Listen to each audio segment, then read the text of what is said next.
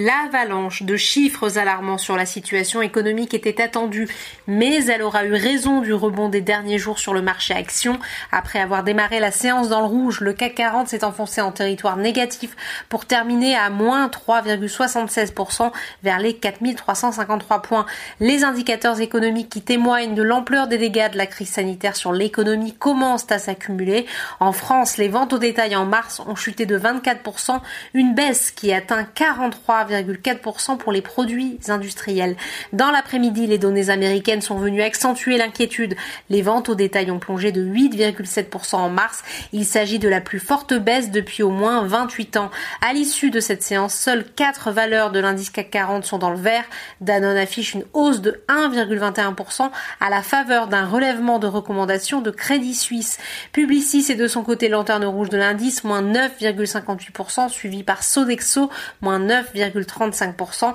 Après son rebond la semaine passée, le secteur aéronautique qui tourne au ralenti est de nouveau en baisse, moins 8,67% pour Airbus, moins 7,22% pour Safran. La chute pourrait bien être partie pour durer, à en croire une étude du cabinet Arkery Strategic Consulting qui note que la demande d'avions neufs devrait baisser de 40 à 60% sur les 5 prochaines années. Les valeurs bancaires s'enfoncent, Société Générale moins 8,20%, BNP Paribas moins 7,7% et Crédit Agricole moins 8,13%.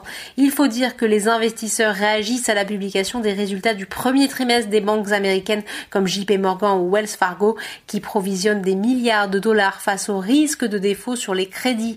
Journée noire également pour les cours du pétrole, le Brent recule à 27 dollars, moins 8% de baisse, tandis que le WTI repasse sous les 20 dollars. L'Agence internationale de l'énergie prévoit une baisse de la demande de pétrole de 29 millions de barils par jour en avril par rapport à la même période l'an dernier.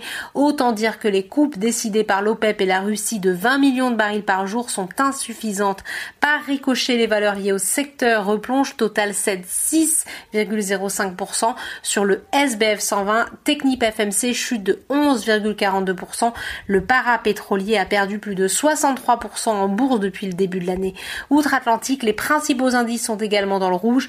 À 18h heure de Paris, le Dow Jones recule de 2,65%, le Nasdaq de plus de 2% et l'indice plus large S&P 500 perd 2,65%. Voilà, c'est tout pour ce soir. N'oubliez pas toute l'actualité économique et financière est sur Boursorama.